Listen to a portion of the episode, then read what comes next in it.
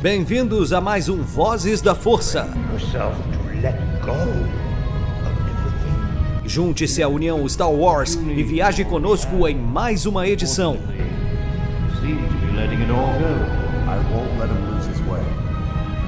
Seja também a fagulha que manterá a chama de Star Wars acesa por muitos anos.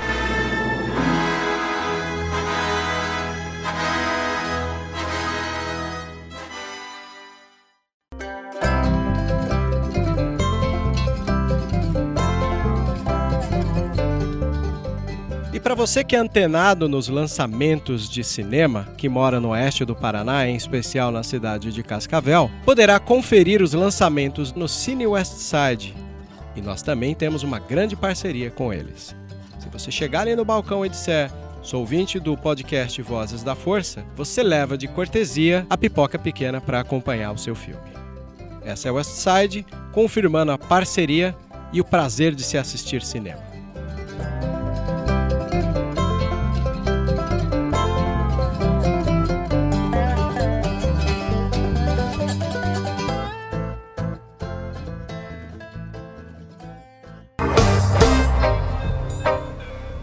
Seja muito bem-vindo, usuário da Força.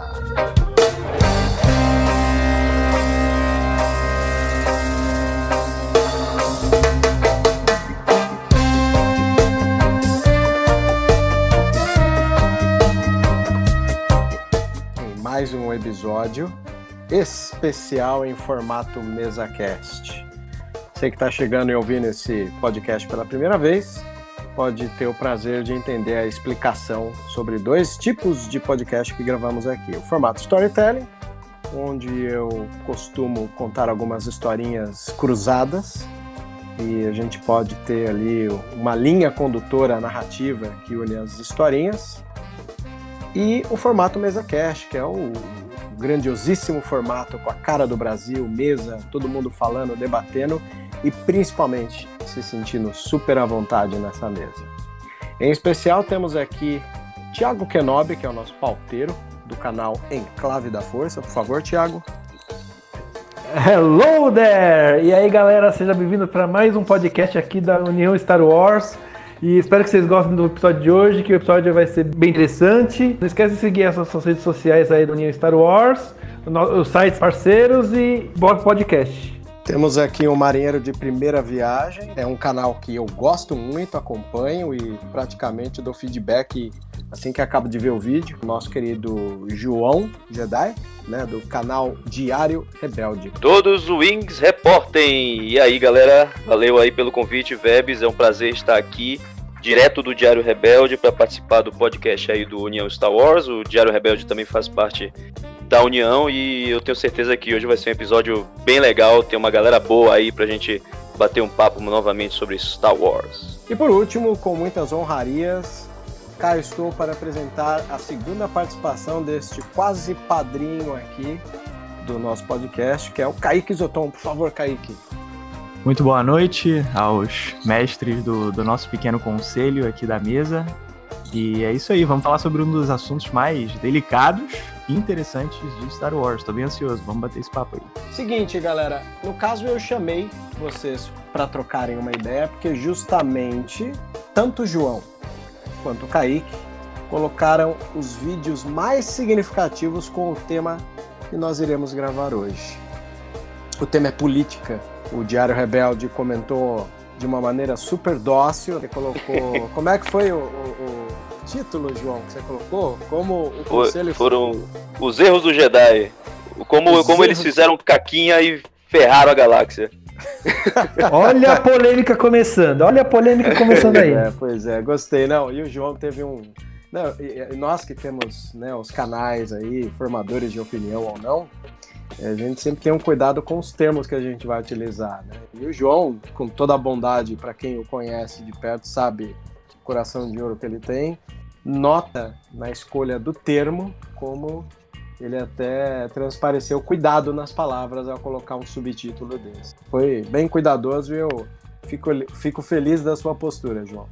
É porque eu quero que o canal seja PG-13, entendeu? A gente tem que impactar aí os mais jovens é. também. Então, eu procuro não, não usar uns termos aí meio chulos tal, mas assim, no fundo, no fundo, quando eu uso, quem sabe, sabe o que eu tô querendo dizer.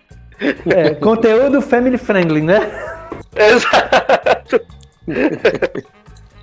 Maravilha. E óbvio, a observação do mundo pelo viés da política veio em um dos melhores vídeos que o Kaique montou com bastante pesquisa, que é o que a gente pode dizer que tem profundamento teórico, né, Kaique? Cara, obrigado pelo elogio, primeiro de tudo. E sim, aquele vídeo ali, acho que o que mais deu trabalho, né, para montar aquele vídeo sobre a política de Star Wars, né, refletindo sobre as possíveis críticas e metáforas políticas de Star Wars.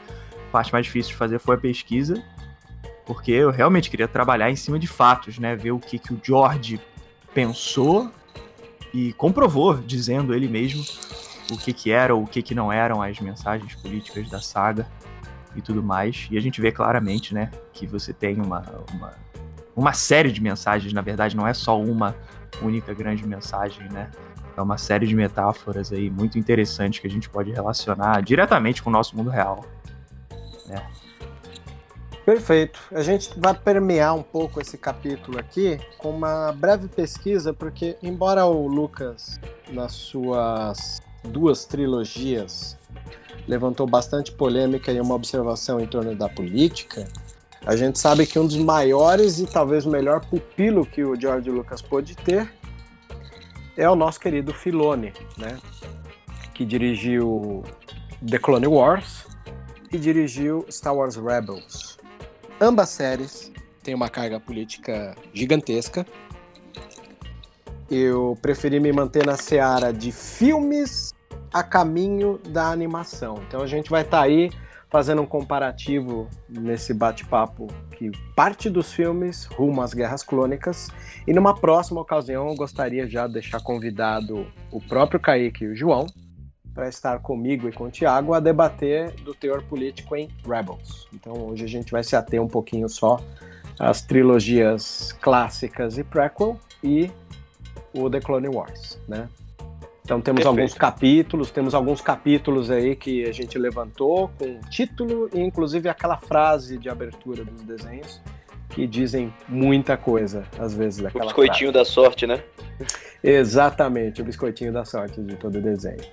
É, temos também como apoio, e isso vai estar aqui na descrição desse podcast mais tarde, algumas matérias super importantes que eu levantei, tá? Uh, uma das matérias, uh, talvez a mais importante na minha opinião, é uma do Washington Post, que se chama A Inescapável Política de Star Wars. É escrita por Ishan Tharoor, né? um dos observadores e, e até tem um texto interessantíssimo aqui de uma analogia. Né? Um outro texto está dentro do site de Star Wars mesmo, né? chama-se Corrupção exploração e decadência. A política de Star Wars. Tá? É uma matéria incrível aqui, que eu até tentei procurar, mas eu só tenho que o escritor é Eric Geller, é estudante universitário de Ciências Políticas e gerencia mídias sociais e escreve resenhas sobre The Colony Wars para o TheForce.net. Temos também no site Reason, uma matéria super importante aqui escrita por Ilya Somin. Temos na revista Time, olha só, hein? Uma revista de respeito aí, escrita por Ryan Tig Beckwith. Também uma matéria sobre política. Temos Rising Young Minds, um texto escrito por Brandon C. Castle, só para falar, essa matéria do, do, do Brandon chama-se A Política nos Preâmbulos ou Prequels de Star Wars. Da revista Time, o título fica como George Lucas escreveu Guerra nas Estrelas como um alerta liberal.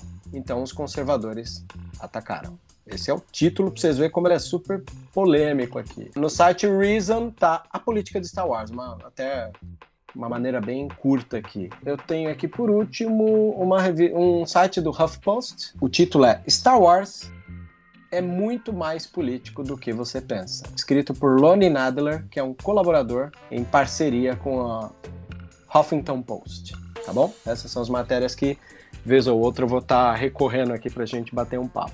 Essa Bom, última que você falou do, do Huffington é excelente. Eu, eu dei uma bela lida nela antes de fazer meu vídeo. E é, é um, é um belo texto, cara. É bem maneiro mesmo. É, eu levantei alguns aqui até para ter um, um aprofundamento teórico maior. Antes de tudo, acho que todos aqui que estão nesse podcast têm uma preocupação mais alinhada, não com direita ou esquerda, então boa parte de uma galera que pode estar tá ouvindo aí e ter um alerta falso soando aí, do tipo, ah, é um esquerdalha, ah, é um de direita, Uh, o nosso compromisso aqui é Star Wars. Então, se você veio procurar ataques à esquerda ou à direita, pode parar agora de ouvir esse podcast. Você está no lugar errado.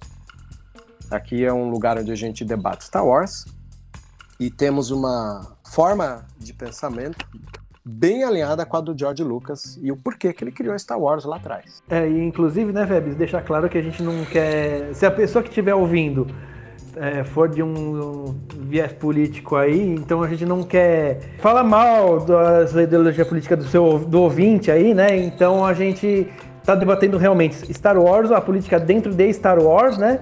Então, para ninguém se sentir ofendido, achando que está atacando ou defendendo algum lado, não. A gente está falando mesmo de Star Wars e a política dentro da, da saga, certo?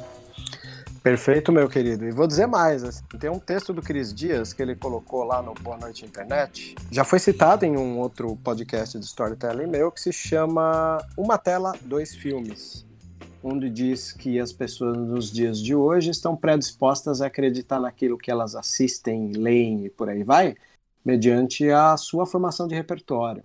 O que eu quero dizer e o que as pessoas compreendem tem um abismo, infelizmente, hoje em dia. Isso se torna mais cruel nos dias de hoje, né? Como quando tem essa predisposição em desdobrar uh, as coisas que a gente fala para um outro sentido, né? Então, isso também... também... isso também é alinhado, né, Vebes, com, com como a pessoa interpreta diretamente os filmes de Star Wars, né? É, sem, não vou nomear, mas por exemplo, se uma pessoa assiste Aliança Rebelde versus o Império, aí ela pode interpretar que o seu viés político é a Aliança Rebelde derrotando o Império Galáctico Maligno, enquanto outra pessoa de outro viés político pode interpretar justamente o oposto, né? A gente tem essa, essa dicotomia política muito em é, vista. O... E Star Wars está diretamente afetada com isso também, quando a gente vê, sei lá, na internet, o mundo dos memes e paródias afora, todo mundo usando de acordo com a sua visão, com o seu repertório político, né? No vídeo que eu fiz lá no canal, teve muito comentário realmente que mostrou esse ponto de, de você pegar né, a metáfora de Star Wars e tem gente que tenta jogar para político X, outras pessoas tentam para Y, porque realmente, né, a galera vai se adequando ali pelo, pelo que cada um pensa, né? Sobre o mundo real e sobre a saga e tudo mais. Mas eu acho que o mais importante é a gente pensar nas nuances, né? No, no meio entre os extremos. Não é tudo para um lado nem tudo para o outro. As mensagens, na grande maioria das vezes, né? 99% das vezes, elas estão ali no meio, naquela parte cinza, né? Que não, não é bom nem mal, nem preto nem branco. É, pois é. É nesse pensamento é, e... mais complexo que a gente tem que trabalhar. E esse viés político, inclusive, afeta até o Jedi com esse negócio de Jedi versus Sith, né? Porque pro Jedi eles estão certo, pro Sith eles estão eles que estão certo. Então, né? É isso aí também Jedi também afeta esse lado político, né? Ah, sim, é total. E isso é muito interessante em várias histórias, acho que principalmente Legends, né? Que que é onde a gente encontra, por enquanto, maior quantidade de material tratando do, do Sith, né? Então é interessante ver o ponto de vista deles ver o que eles pensam dos Jedi, o que eles pensam dos conflitos da galáxia e entender que, ok, né, os Sith originalmente eles são malignos, né, eles são eles são do lado sombrio da força, mas eles também têm certas opiniões, eles também constituíram aquilo mediante é, é, como eles foram afetados pela Ordem Jedi, como eles foram afetados pela República, etc e tal. Isso é muito, isso é muito também o ponto de vista do Conde Dukan, né? Do cara ser um, um idealista político, ele é um, digamos, um visionário, e aí ele se perdeu no caminho, virou um Sith. Aí a gente pode ver o filme no Ataque dos Clones e pensar, ah, ele é maligno, ele é, ele é um cretino, o cara quer destruir a galáxia e tal.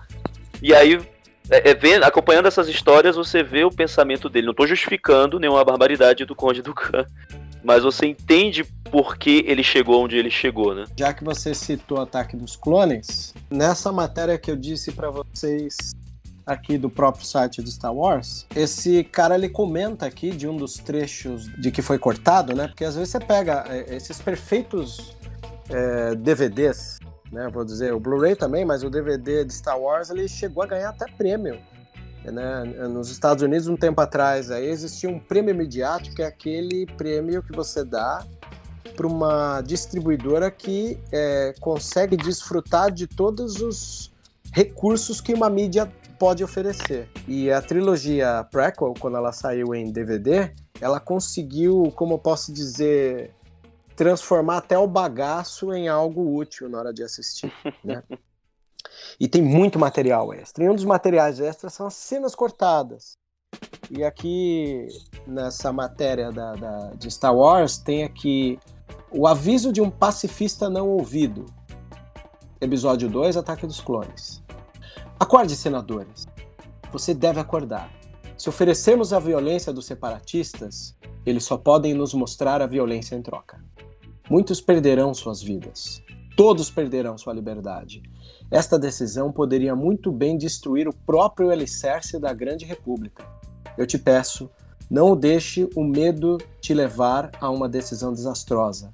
Vote nessa medida de segurança, que é nada menos que uma declaração de guerra. Alguém aqui quer isso? Não posso acreditar que sim, diz senador Amidala em uma das cenas cortadas do filme. Essa Você cena é vê, é muito né? boa. Pois é. É uma frase totalmente esclarecedora. Assim. Uma coisa que eu queria até comentar quando a gente fala de cinema, né? O cinema talvez seja uma das maiores obras para a gente poder entender a cultura do, do país local que Estados Unidos em especial é um pouco disso, né? Os Estados Unidos, ele dentro dos seus filmes, mesmo de entretenimento, ele vai transferir para o cinema as inquietudes de uma sociedade daquela época, né? Então, Star Wars, quando foi criado lá em 77, tem um pouco dessas inquietudes que o Lucas passou. É, essas inquietudes estão no vídeo do Kaique. Queria até aproveitar e jogar a bola para ele comentar um pouco aqui, para o ouvinte de podcast. É, então, falando um pouco sobre essa parte de Star Wars que, que você está falando, eu acho que um pontapé inicial é, é, é a guerra do Vietnã e o governo do presidente Nixon lá nos Estados Unidos, né? Como isso marcou o George, como ele quis realmente falar sobre isso, sobre o que, que ele pensava sobre essa situação e como ele usou Star Wars para contar essa mensagem, né? Ele já falou, ele já nomeou o Nixon diretamente como uma inspiração para Star Wars, o governo dele, né, como uma inspiração para certas partes da história. Vou até complementar o que o, o Kaique disse, e nessa matéria aqui do HuffPost, George Lucas admite que uma das maiores influências da série era a era Nixon. Numa entrevista que ele deu para o Chicago Tribune, Lucas disse que Star Wars, entre aspas, foi realmente sobre a guerra do Vietnã. E esse foi o período em que o Nixon estava tentando concorrer a um segundo mandato, o que levou ao George Lucas pensar historicamente como que as democracias se tornam ditaduras. Porque as democracias não são derrubadas, elas são meio que doadas, dadas, né, de presente, assim. Né? Volto a dizer que embora as ironias do destino, qualquer coisa que a gente passe por aqui é mera coincidência. Exatamente. Então, esse lance que ele fala é de como as, as democracias acabam, né, com um estrondoso aplauso, como a gente sabe no episódio 3, né, como ele contou. E é muito interessante porque ele mostra o, o Palpatine realmente usando o sistema político de uma forma legal, né? Os crimes que ele comete, assim, são coisas meio que por trás dos panos ali, mas dentro do sistema político lá no Senado, ele tá jogando o jogo certinho da política. Ele não tá fazendo algo contra as regras para transformar a república num império. Aquilo é legal, é de acordo com a lei, sabe? E isso me faz pensar muito que em certos pontos, é, em certas situações, a gente não pode encarar o certo e o errado simplesmente como uma questão de legalista, no sentido de isso estar tá dentro da lei ou não tá, Porque o Palpatine fez tudo dentro da lei ali naquela situação, vocês concordam? Concordo, é, concordo mesmo, inclusive você remeteu aquela frase do episódio 1 que o uh, vice-rei fala pro, pro Sidious, né? Isso é legal, ele, eu faço ser legal. Exatamente, ele pega o joguinho, manipula ali os pauzinhos que ele precisa e ele toma as decisões baseado em mau caratismo, em ganância, em, sabe, em simplesmente numa numa cobiça por poder, mas ele faz isso tudo de uma forma legal, né? E por isso que eu, eu acho que fica muito clara aí a ligação que o George Lucas aponta pro, pro Nixon com a saga, né? Era um cara que estava tentando manipular a lei para benefício próprio, para ele manter a política dele lá no. Uma das partes dessa entrevista da Time, é, ela começa a dividir um pouco do que, que foi a utilização de Star Wars ali naquela Guerra Fria, né? E diz que muitos políticos começaram a utilizar termos dos filmes em prol é, de suas respostas, de suas articulações, principalmente dessa era Reagan. E ele comenta aqui do cuidado e atenção do orgulho e a tentação de se declarar-se alegremente acima de tudo e rotule os dois lados igualmente em falta, a ignorar os fatos da história e os, e os impulsos agressivos de um império do mal, simplesmente chamar a corrida armamentista de uma incompreensão gigante, assim retirar-se da luta entre certo e errado, bem e mal, ou seja, eles estavam ali retratando um pouco dessa polarização onde as pessoas acreditam que só existe dois lados. E o império do mal foi um dos termos mais utilizados ali até no começo da década de 80, eu posso confirmar para vocês que me lembro quando começaram a falar é, do termo Guerra nas Estrelas, né? Ele foi utilizado para essa época, principalmente no, no auge da, da, da, rivalidade Estados Unidos e Rússia na era Reagan e da era Mikhail Gorbachev. Foi bem é, parecido com essa polarização que a gente vive aqui. O próprio termo Guerra nas Estrelas foi usado num, num programa militar, não é? É um programa militar, acho que do Reagan.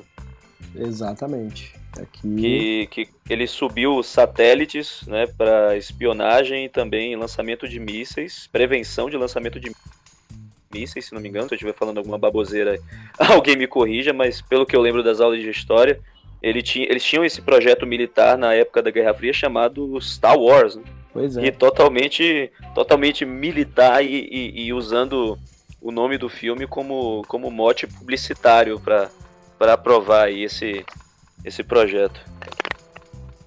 Exatamente. Aqui é, diz muito que como Reagan era um presidente que uma vez foi ator, é, justamente por ele ter tido essa proximidade com Hollywood, ele usava muito desses termos cinematográficos dentro da sua retórica, né, na, nas conversas e tal. A partir da década de 80, aqui, o uh, Congressional Record está repleto de referências a Skywalkers, Yodas, Death Stars, Darth Vader, e as, cita as citações do filme são repetidas e distorcidas. O presidente Obama usa muito né, da, de, desse termo do tipo Jedi Mind Trick, onde fala que o imposto mínimo alternativo do senador Max Balcos, que uma vez argumentou no chão do maior corpo deliberativo do mundo, e é como um Anakin Skywalker. Tanto Skywalker com, quanto a AMT começaram com grandes intenções, mas acabaram se desviando, né? E é engraçado porque, vez ou outra, em algumas entrevistas, o Lucas corrigiu isso daí, né? Ele falou de uma linha de pensamento que é, não adianta nada você dizer, né? O, o argumento surgiu pela primeira vez em 2002, né? Aqui com o conservador Weekly Standard, que argumentava que Ataque dos Clones estava chegando aos cinemas em que o imperador Palpatine era um ditador, mas relativamente benigno, como Pinochet estava dizendo aqui na matéria. Aqui no, durante o governo Bush, o vice-presidente Dick Cheney foi chamado por críticos de Darth Vader tantas vezes que ele gostou do apelido e adotou. Diz que ele, inclusive, foi numa festa de Halloween vestido de Darth Vader, brincando que essa é uma das coisas mais legais que eu fui chamado. Quem não ia gostar, né? E até ele começou a usar a Marcha Imperial como tema instantaneamente reconhecível de Vader na sua música ambulante em aparições políticas. Tá dizendo aqui. Cheney ainda estava brincando, mas até 2015 os escritores conservadores celebravam regularmente o Império Galáctico no Twitter. E numa entrevista logo após a eleição de 2016, né, o Hollywood Reporter, o então conselheiro do Trump, o Steve Bannon, que a gente já conhece de ler as coisas aqui, deixou claro que ele não estava fazendo uma piada contrária. Até o Bannon usou uma frase que eu me lembro de ter lido, que é a escuridão é boa, disse ele, argumentando que isso ajuda a distrair os oponentes políticos. Dick Cheney, Darth Vader, Satanás, isso é poder. Só nos ajuda quando eles erram, quando eles estão cegos para quem somos e o que estamos fazendo. Quer dizer, agora eu já posso puxar isso aqui a um pouco da política que a gente vê em The Clone Wars. Quem aqui não assistiu The Clone Wars é um excelente documento da extensão das prequels para compreensão da política no mundo inteiro. Eu, eu, até tem muita gente que adora falar que as prequels são ruins.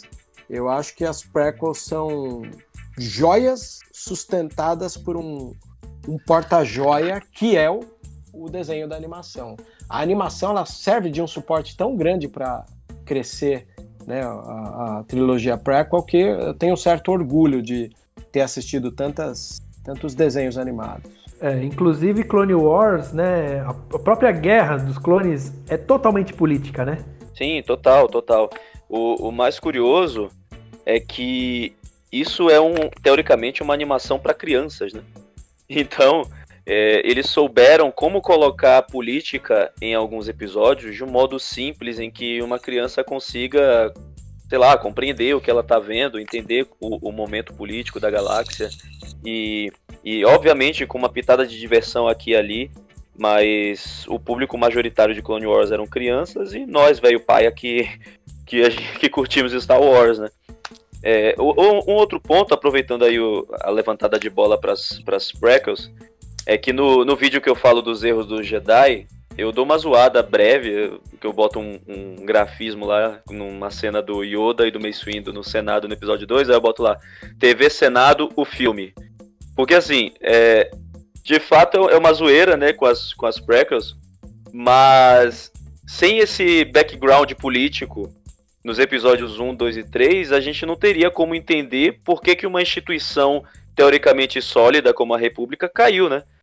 É, foi como vocês falaram mais cedo, que a, as democracias, elas, elas são entregues, né? Acho que foi o Kaique que falou, as, as democracias são, são entregues, são, são perdidas a partir de suas próprias leis.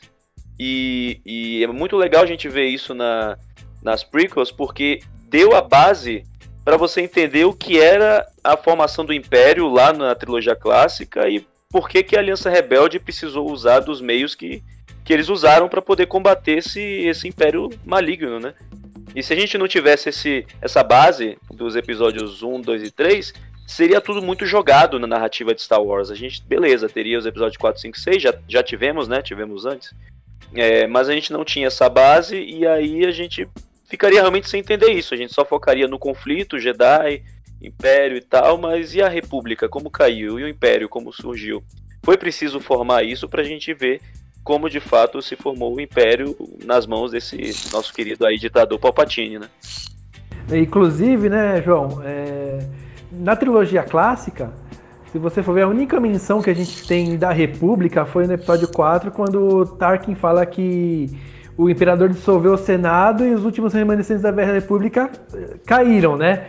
Então é a única coisa que a gente sabe do fim da República. Agora, como aconteceu, isso tudo acontece nas Precisou ter as prequels pra gente entender o que aconteceu, né? E isso 19 anos depois do Palpatine declarar o Império, ou seja, você tem aí toda uma construção de um, de um império durante 19 anos e só depois desses 19 anos é que o Palpatine dissolveu o Senado, que já era um Senado decorativo, né? Nessa época aí do, do episódio 4. E, é. e o curioso é que no, no canon atual, é, eu não lembro se foi o Pablo Hidalgo que mencionou isso no Twitter ou algum QA, não sei mas é, foi mencionado que o Palpatine dissolveu o Senado como uma resposta imediata aos ataques da Aliança Rebelde em Scarif, de Rogue One. Uma das coisas que eu gosto muito é como Star Wars tem um brilhantismo em preencher gaps, né? Existem alguns buracos ali que são preenchidos com essas obras, seja literárias, seja de séries, seja de livros, né? Seja de quadrinhos. E, e é muito bem colocado, né? Porque pensa comigo, Scarif é um lugar que parecia ser o, a, a gaveta escondida do, do Palpatine, né? E a partir do momento que você tem um grupo de rebeldes que vai lá, descobre, e além de descobrir, levou para lá um, um, problema que teve de tomar um tiro da, da, da, Estrela da Morte, é como implodir o seu próprio sua própria caixa de joias, né?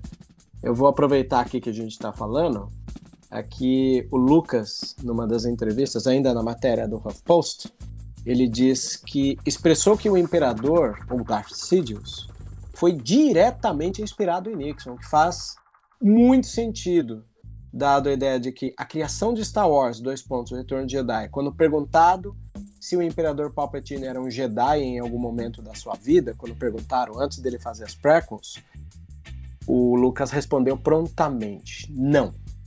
Ele era um político. Richard Nixon era o nome dele.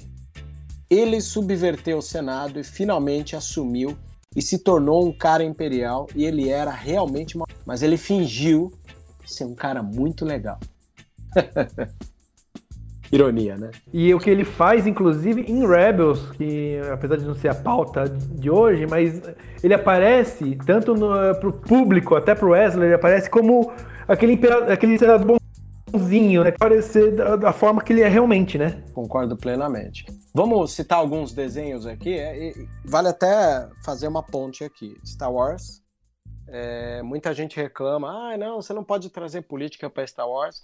Mas é uma frase que eu vivo falando quando eu tô com os amigos, é a partir do momento que você adota a palavra guerra no nome do seu filme, você não tem como largar a política, né? A guerra está ligada à política. Assim como a política está ligada à nossa vida do dia a dia. Viver é ser político, não é verdade? É que as pessoas acabam confundindo, principalmente num país como o nosso, que por um bom tempo sempre deixou claro que tinha nojo de política e agora tá cheio de políticos sociais por aí, né? A galera não tem muita muito tempo de leitura, né? Ou até material. Porque, infelizmente, às vezes eles, eles não gostam de ler os dois lados da moeda. Só. Mas no caso de Star Wars, uma das coisas que eu sou muito fã é pensar quais momentos, além daqueles que o filme traz, que em desenho animado, por exemplo, existe um pezinho na política. No primeiro episódio de todos, nós temos o Yoda sendo enviado até a Toidária, pra, por causa de um acordo com o rei para se unir à república.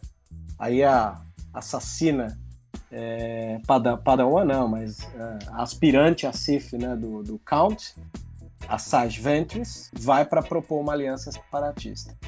Qual é o nome desse episódio 1 aqui, ô Thiago? O 1 da Season 1? E qual a frase biscoitinho da sorte?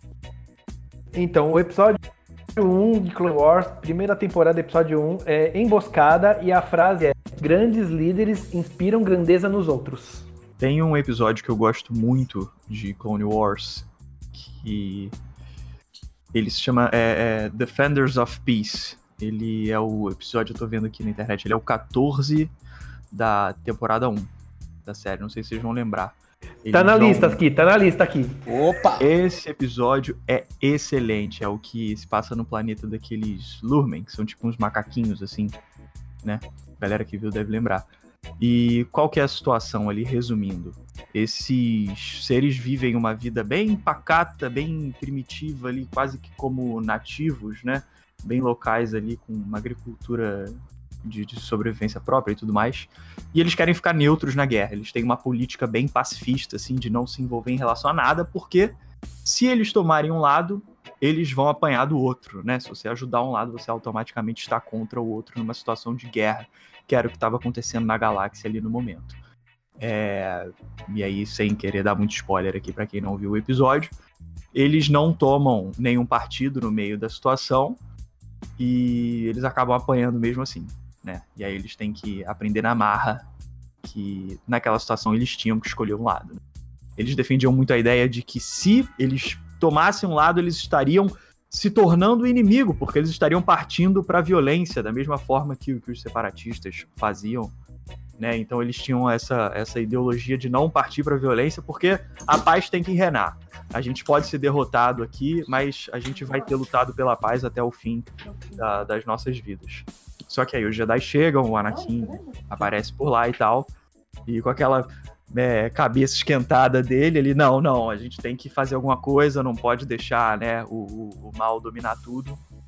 E eles né, entram lá na batalha, não vou falar o que, que dá no final. Mas acho que é um episódio bem interessante, assim, para você ver como um pequeno povo que tá no fogo cruzado ali acaba se envolvendo de uma forma ou de outra com o um conflito, sabe? Não tem muito para onde correr, infelizmente. E é uma situação que o melhor para eles era agir, né? Infelizmente, a, a para eles ali naquele momento, adotar uma postura pacífica acima de tudo não era o correto, porque a chance deles de sobreviver foi tomar um lado, né? Eu acho que é um episódio muito significativo. Ele fala muito sobre o papel do Jedi em relação à, à galáxia, a outros povos, sabe? Acho que é um episódio bem, bem complexo, assim, de, de, de se assistir. Ele passa uma mensagem muito interessante. É aquele velho ditado, né? Thiago citar. Uh, Não, voltou, voltou. Frase caiu... biscoitinho da sorte desse episódio 14. É, sim, é o episódio. É, primeira temporada, episódio 14, Defensores da Paz. Quando cercado pela guerra, escolha um lado. Aí, ó. É, Faz resumindo, quem, quem fica em cima do muro apanha dos dois lados, né? Apanha dos dois lados, com certeza acontece Esse isso. episódio, ele é muito legal, eu não vou também dar spoilers, vou seguir o, o Kaique aí sem spoilers, mas tem um, um diálogo, eu tô revendo Clone Wars, né, que vai estrear a nova temporada, eu tô revendo tudo. E aí Todo tem um diálogo tá. muito legal. Eu acho que o mundo né? tá revendo Clone Wars.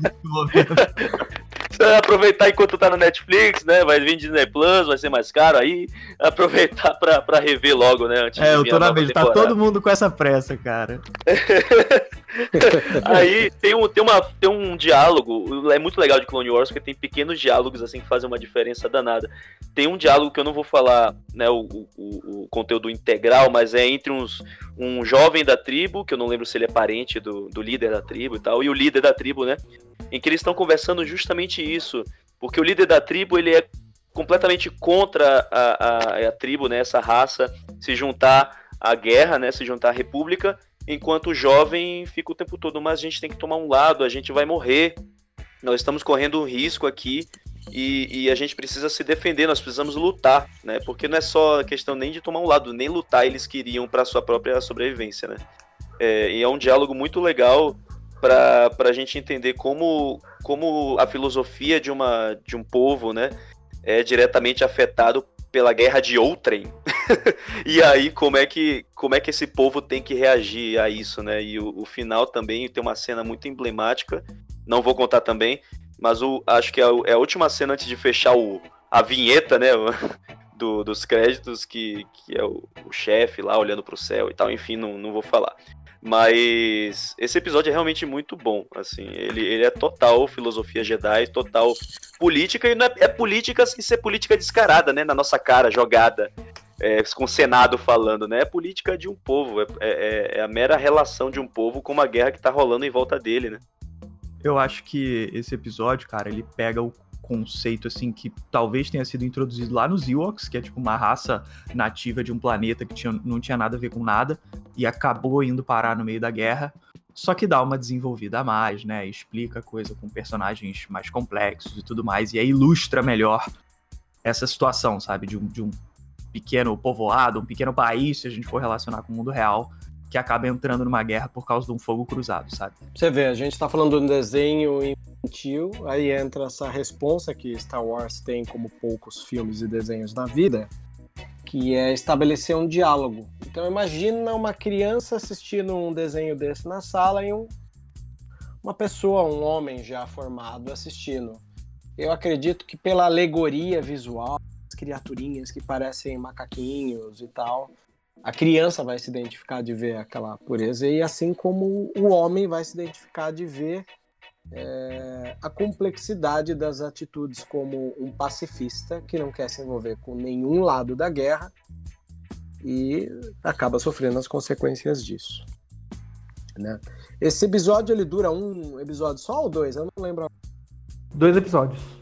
Até eu acho que a gente colocou aqui a, a, o episódio 13, né? O Kaique citou o 14 e o 13 também era o começo, né? Sim, na pauta eu coloquei o 14, justamente esse episódio. É, ah, o 13 tá e o 14, é exatamente isso. É um arco ali de, de dois episódios. Eu acabei citando o 14 porque o, o título dele foi o que ficou na minha cabeça mesmo, o, o Defensores da Paz, né? Que deixa bem na cara qual é a premissa.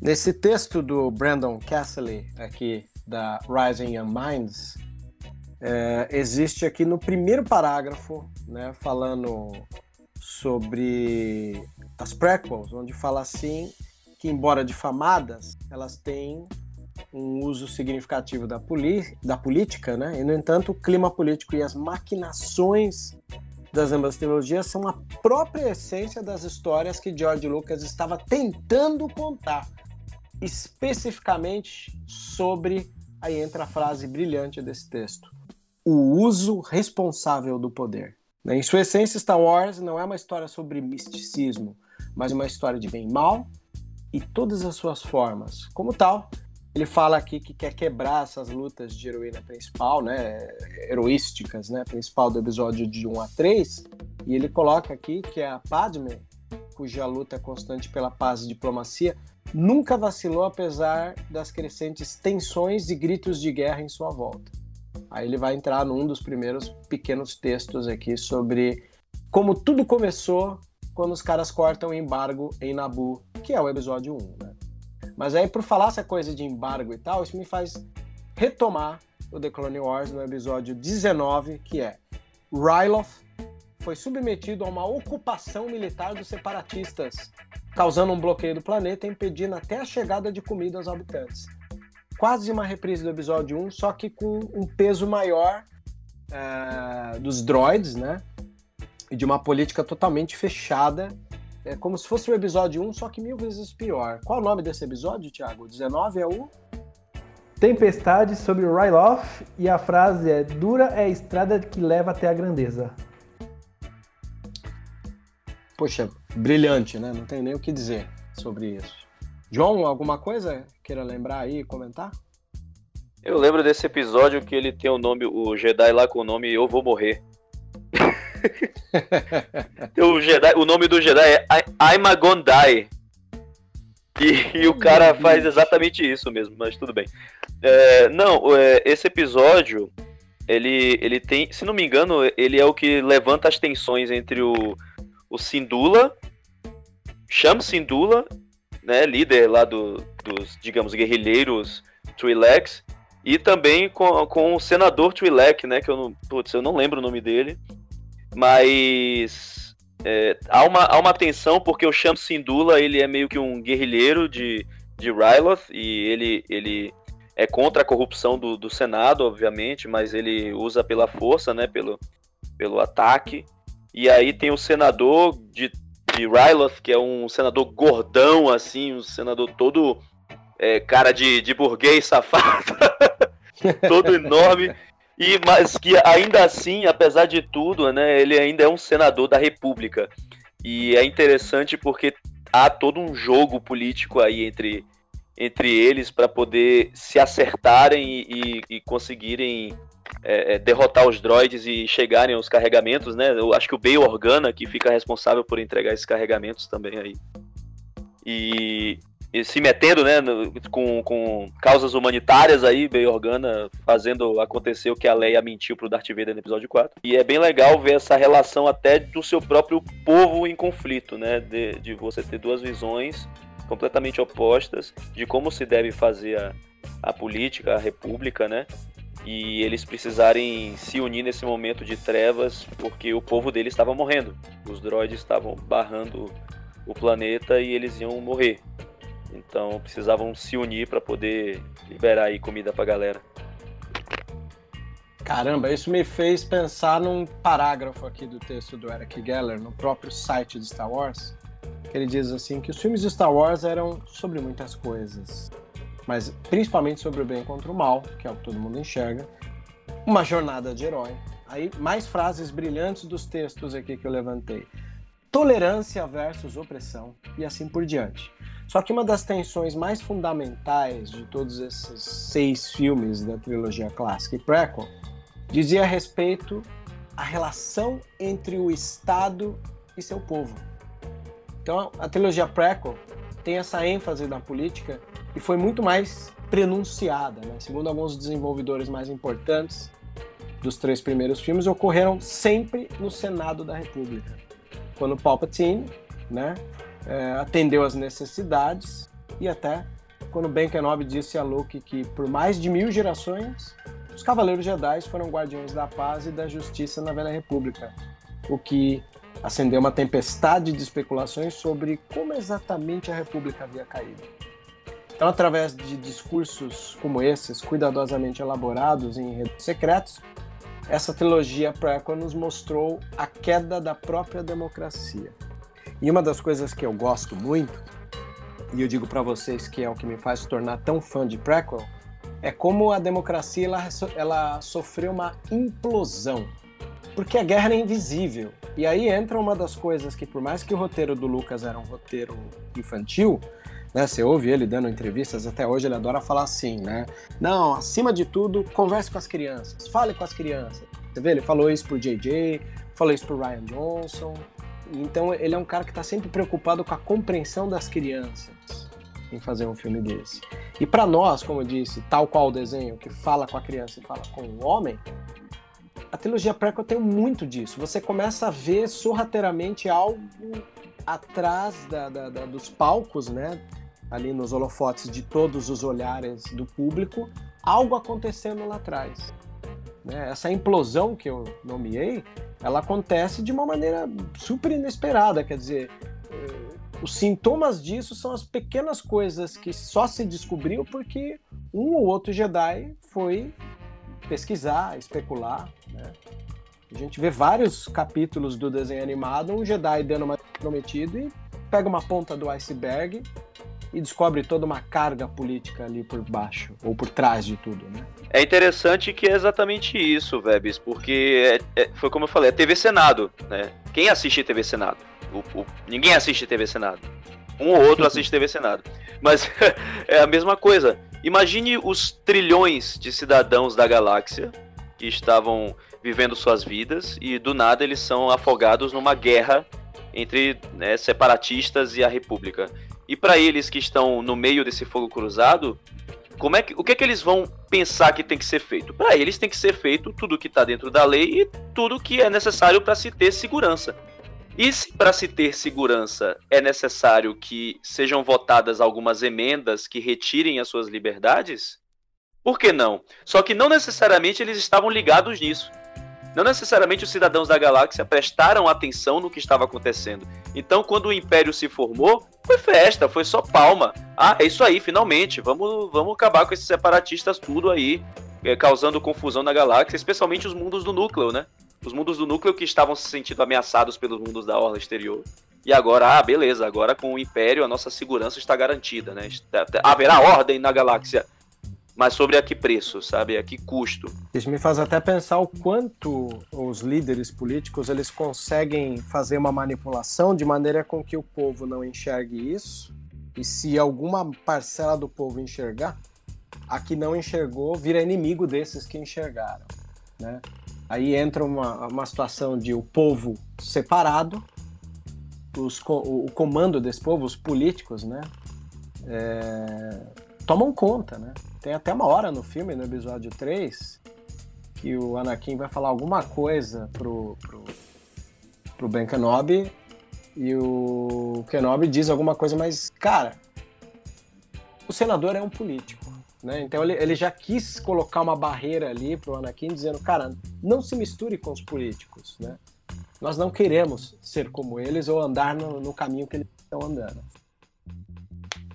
É no episódio 2, acho que é no episódio 2, quando eles estão na varanda da Padme, enquanto ela tá dormindo, né, vigiando por causa da, dos atentados a ela. E aí o, o Anakin tá falando que acha o Palpatine um bom homem, né? E aí o Obi-Wan responde isso mesmo. Anakin, o Palpatine é um político, eles só estão interessados em quem dá verba pra campanha política deles. Total, cara, aí é um puto exemplo, né? E ele fala, né? O Obi-Wan depois ele fala no episódio 3, né? Que nossa aliança é com a República, não com o seu líder que tenta ficar no cargo depois de ter acabado seu mandato, né? Exato, exatamente. Gente, quantas semelhanças, né, com a política mundial. No episódio 2 da. No episódio 4 da segunda temporada do The Wars, aqui temos. Os Jedi suspeitam que o senador Rush Clovis trabalha para os separatistas e enviam Padme para espioná-lo. O espião no Senado. E a frase e a é, frase. É: Um coração sincero nunca deve ser posto em dúvida. Será que eles têm um gerador de, de biscoito da sorte? Porque essas frases são muito boas, meu Deus. Cara, as frases casam com o episódio. E vou te falar, isso é uma das coisas que eu senti falta no Rebels, viu? O Rebels, por natureza, eu acho o Rebels, assim, bem mais resolvido que o The Clone Wars. Né, O Clone Wars, ele é aquela primeira série que tem que tomar os tropeços dela pro diretor ver onde é que ele não vai repetir os mesmos erros. E o Rebels tem essa vantagem. Não repete muitos erros que o Clone Wars tinha. Erros comuns, né, da produção, da narrativa e tal. Mas uma coisa que fez falta em Rebels foi essas frases iniciais, né? Elas caíam como uma luva dentro do painel político de observação. Esse episódio do, do Clovis com a, com a Padme, eu assisti há pouco tempo também nessas reassistidas aí de Clone Wars que eu tô fazendo. E, e, e ele mostra um pouquinho assim da, da corrupção, acho que da forma mais, infelizmente, mais corriqueira que a gente acaba vendo aí no nosso mundo real, né? É, troca de favores e, enfim, é, tráfico de influência, essas coisas assim, sabe, que a gente vê acontecendo na política. É, eu acho que foi um caso bem claro disso aí. Eu lembro que quando o episódio foi se desenrolando, eu não sabia muito bem o que ia acontecer no final, mas quando a história se fechou, tudo fez total sentido, assim, um caso bem clássico de, de corrupção, assim, por parte do, do Clóvis, mas ele até que se arrepende, né, no final, tenta consertar os erros dele. Mas é um episódio bem, bem bacana. É, se arrepende pelo não mútil, né? É, É, ele tenta fazer o que, o que dá pra fazer, né? Tipo, pelo menos tem certas pessoas que não morreram e chegaram perto de morrer. Pelo menos deu pra dar umas, uns pega na Padmé e deixando o Anakin bem puto, né? Pode crer, teve um- uma situação bem, bem próxima disso, né? Do, do Anakin sem paciência, né? De ver ela como uma isca, né? Da situação. Até porque os dois, né? O Clovis e a Padmé tiveram um lance no passado, né? Isso, ela revela depois, né? O que deixa o Anakin um pouco mais bravo. É verdade, o Clovis era o contatinho da Padmé antes do Anakin aparecer. É, E o que nos leva agora, né, pro próximo episódio de Clone Wars, né, Vebs? Que esse aí é Isso. bem interessante. Né, que é, a Padmé ela vai para uma missão diplomática até Mandalore, que também é um planeta pacifista nessa época, para garantir a, pro- a proteção da República, né?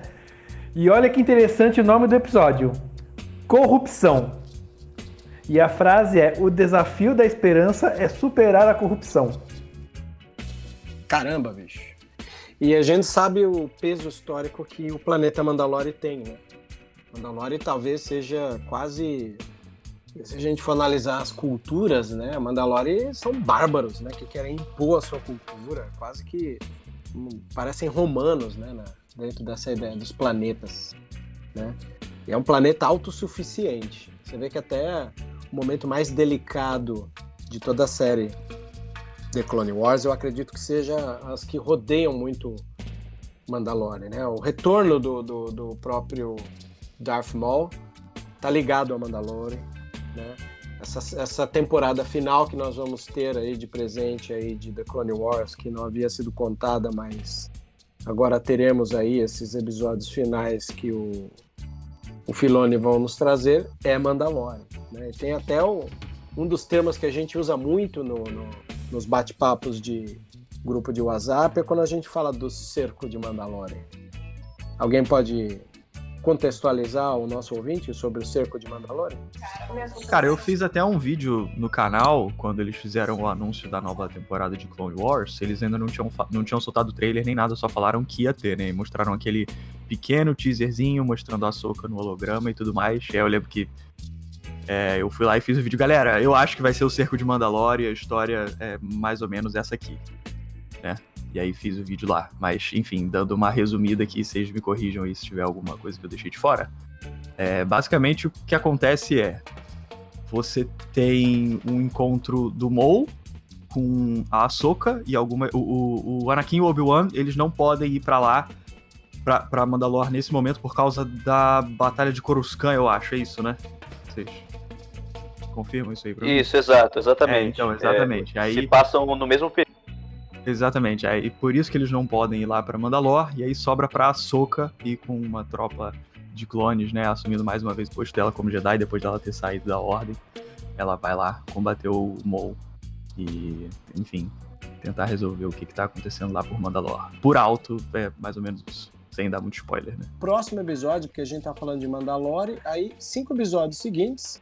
O episódio 10 da temporada 3, talvez uma das temporadas mais políticas que a gente tem, tem como sinopse: quando o Senado começa o debate sobre um projeto de lei que eliminaria a supervisão governamental das atividades do clã bancário, Padme e Ahsoka viajam em segredo para a capital da Confederação de Sistemas Independentes em uma tentativa de forjar um acordo de paz com os separatistas. No entanto, depois que tanto a República quanto os separatistas concordam em ter uma conferência de paz, Deku, do Khan, né, ordena que o general Grievous despache um grupo de droids para lançar um ataque terrorista a Coruscant.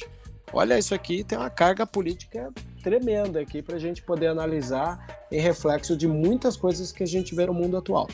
Sim, ó, nome do episódio: Heróis em ambos os lados. E a frase é: O medo é um grande motivador.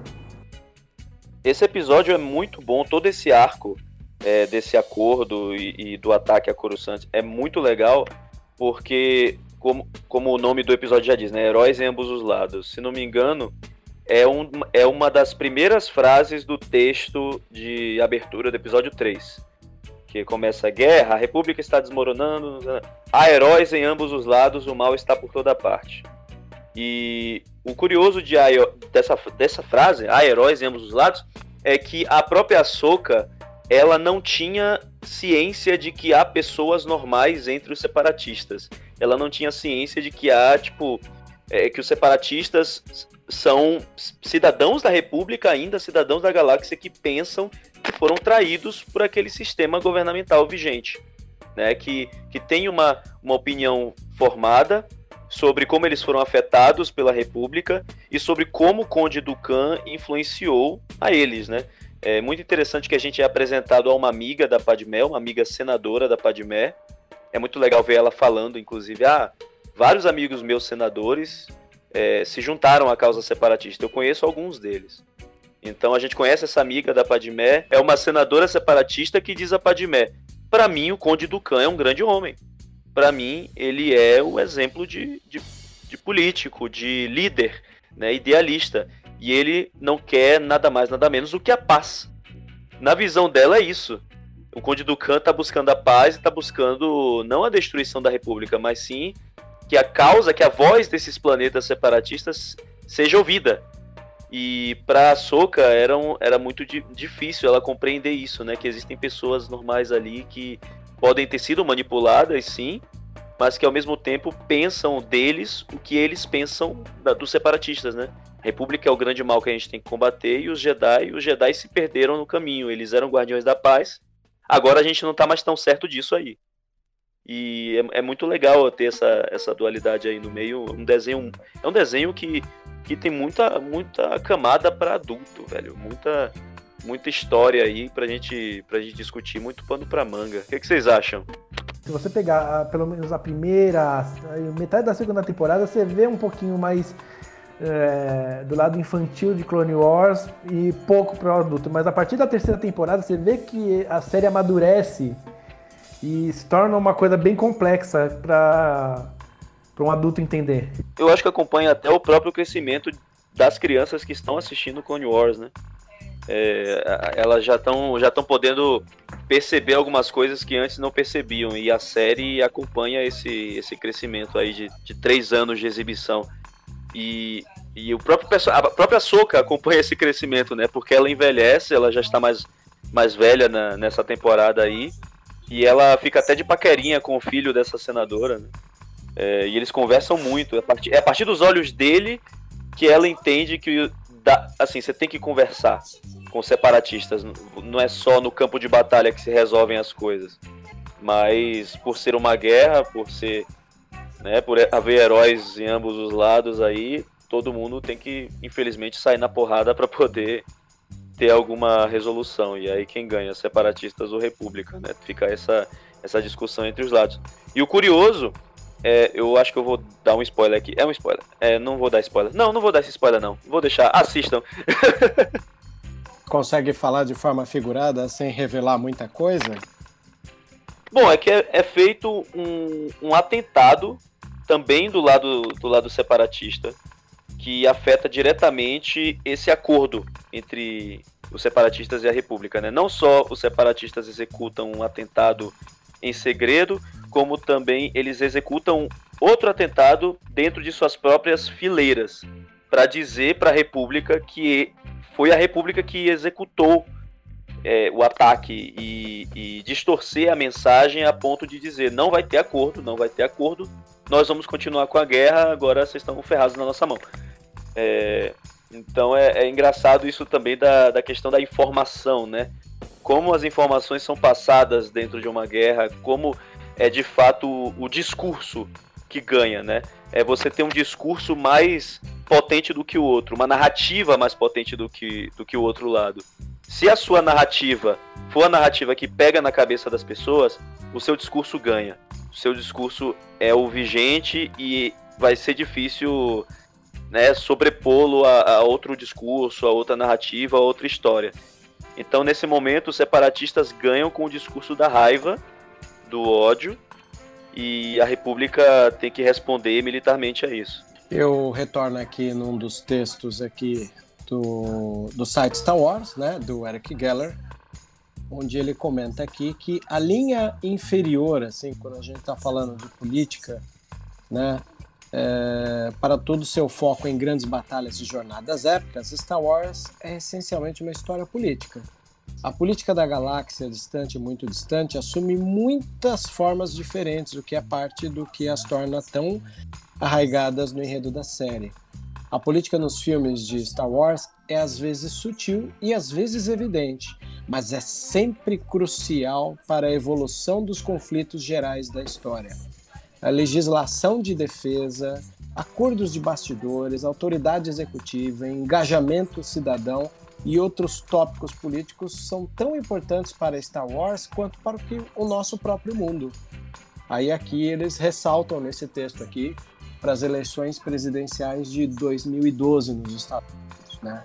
Onde parece que ali eles puxam a orelha do, do, do fã de Star Wars para que não tomasse atitudes diferentes do que a, as que o próprio George Lucas tomaria, né? É engraçado ter justamente as eleições de 2012 em vista, porque é, o, o fã de Star Wars ele ele tem uma responsabilidade pelo próprio produto que ele consome, né? É, a gente a gente tem, eu diria, uma responsabilidade crítica de absorver o contexto político porque a gente gosta de, um, de uma saga que é totalmente feita por contexto político. É, e eu não estou dizendo isso a ponto da gente ter um olhar superior ou melhorado das coisas só porque somos fãs de Star Wars. Não, pelo contrário, Star Wars é entretenimento, é, é pura nerdice, é um filme, é pipoca, é diversão. Mas ao mesmo tempo, é, pelo lado do fã mais analítico, eu acho que nós que estamos aqui, assim como os demais fãs que eu imagino que estão nos ouvindo e que também se preocupam em entender um pouco mais a fundo da narrativa de Star Wars, nós temos uma certa responsabilidade de, de ver o que acontece à nossa volta, né? De, de entender o que acontece à nossa volta no que tange a, contexto político aí. E acho que principalmente em momento de eleições e discussões firmes e fortes do Congresso, seja o Congresso do Brasil, sejam as políticas norte-americanas, sejam o contexto de, de, guerra entre nações, etc. Nós temos que, que entender isso e, pelo nosso background com Star Wars, a gente pode fazer esses paralelos e, quem sabe, tomar decisões mais críticas, né? tomar decisões mais alinhadas aí com que com que talvez, sei lá, o que, é que os Guardiões da Paz, essencialmente da paz mesmo, fariam, né? Não esses Jedi hipócritas do, da trilogia prequel que são os que eu falo no, no vídeo, né, dos erros do Jedi, mas o que que de fato, é, que, o que é essa esperança que pode derrotar a corrupção, né?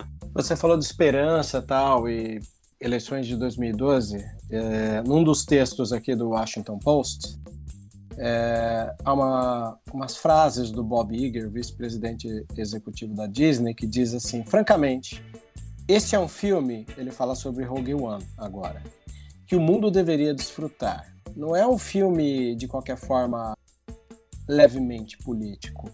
Não há umas declarações em tudo, mas ele fala que o filme tem por um grupo multicultural liderado por mulheres corajosas, apenas algumas semanas após a eleição do presidente Trump e como culminar de uma campanha política acrimoniosa e racialmente carregada, o filme foi aclamado por alguns como anti-Trumpian e inclusive foi sujeito a boicotes por membros irados da alt-right e um grupo de nacionalistas brancos que estavam chateados com o suposto liberalismo do filme dobrado.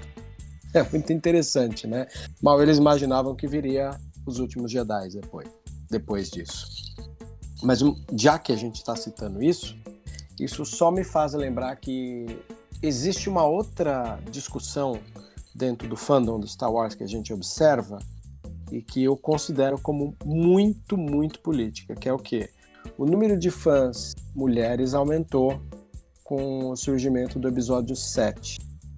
E eu vi de episódio 7 até agora, nessa fase que a gente tem quatro filmes da Disney, as mulheres se calarem um pouco, né, por causa do, do, do fã conservador, daquele que detém é, um sentimento de posse com a série e eu vi elas se rebelarem. Então, nesse tempo inteiro de acompanhar Star Wars, eu posso dizer que foi muito legal ver a mulher adquirindo uma notoriedade para reclamar de, do que ela não gosta, do que ela gosta, do que ela se sente à vontade. Não sei se vocês notaram isso, mas embora muita gente reclame, né? Como é que é? Tem aquele termo lá, SJ, alguém lembra aí? É, social, justice. social Justice Warrior, que o pessoal diz, né? Pois é. É engraçado, para mim é uma coisa tão com a cara do mercado, né? A gente tem o Mad Max, que para mim é um dos maiores filmes desse, de 2000 para cá. Mad Max Fury Road é um filme que tem participação e o peso feminino, né? Praticamente quase todas as sagas têm tido um, uma preocupação em dar um peso feminino, né, para personagens. E isso para mim está muito ligado ao mercado mas muitos conservadores irritados adoram chamar o filme de Social Justice Warrior, que eu não vejo muita coisa nisso não. Eu acho que tal qual a história está aí para nos contar o que aconteceu no passado e não permitir que alguns erros grotescos lá de trás voltem a repetir. É, um filme preocupado com o mercado, ele só quer dar voz àqueles que hoje em dia também o consomem. Né? Cara, então, essa eu, eu percebo muito os sinais disso aí, de tudo que você falou. Eu, eu faço muito vídeo sobre a nova trilogia, né? Tanto quanto da antiga. E eu realmente vejo que tem muita, muita mulher, principalmente mulher mais nova, que tá se interessando pela nova trilogia, tá chegando e tá debatendo mesmo, sabe? Querendo entrar de cabeça, falando sobre o assunto.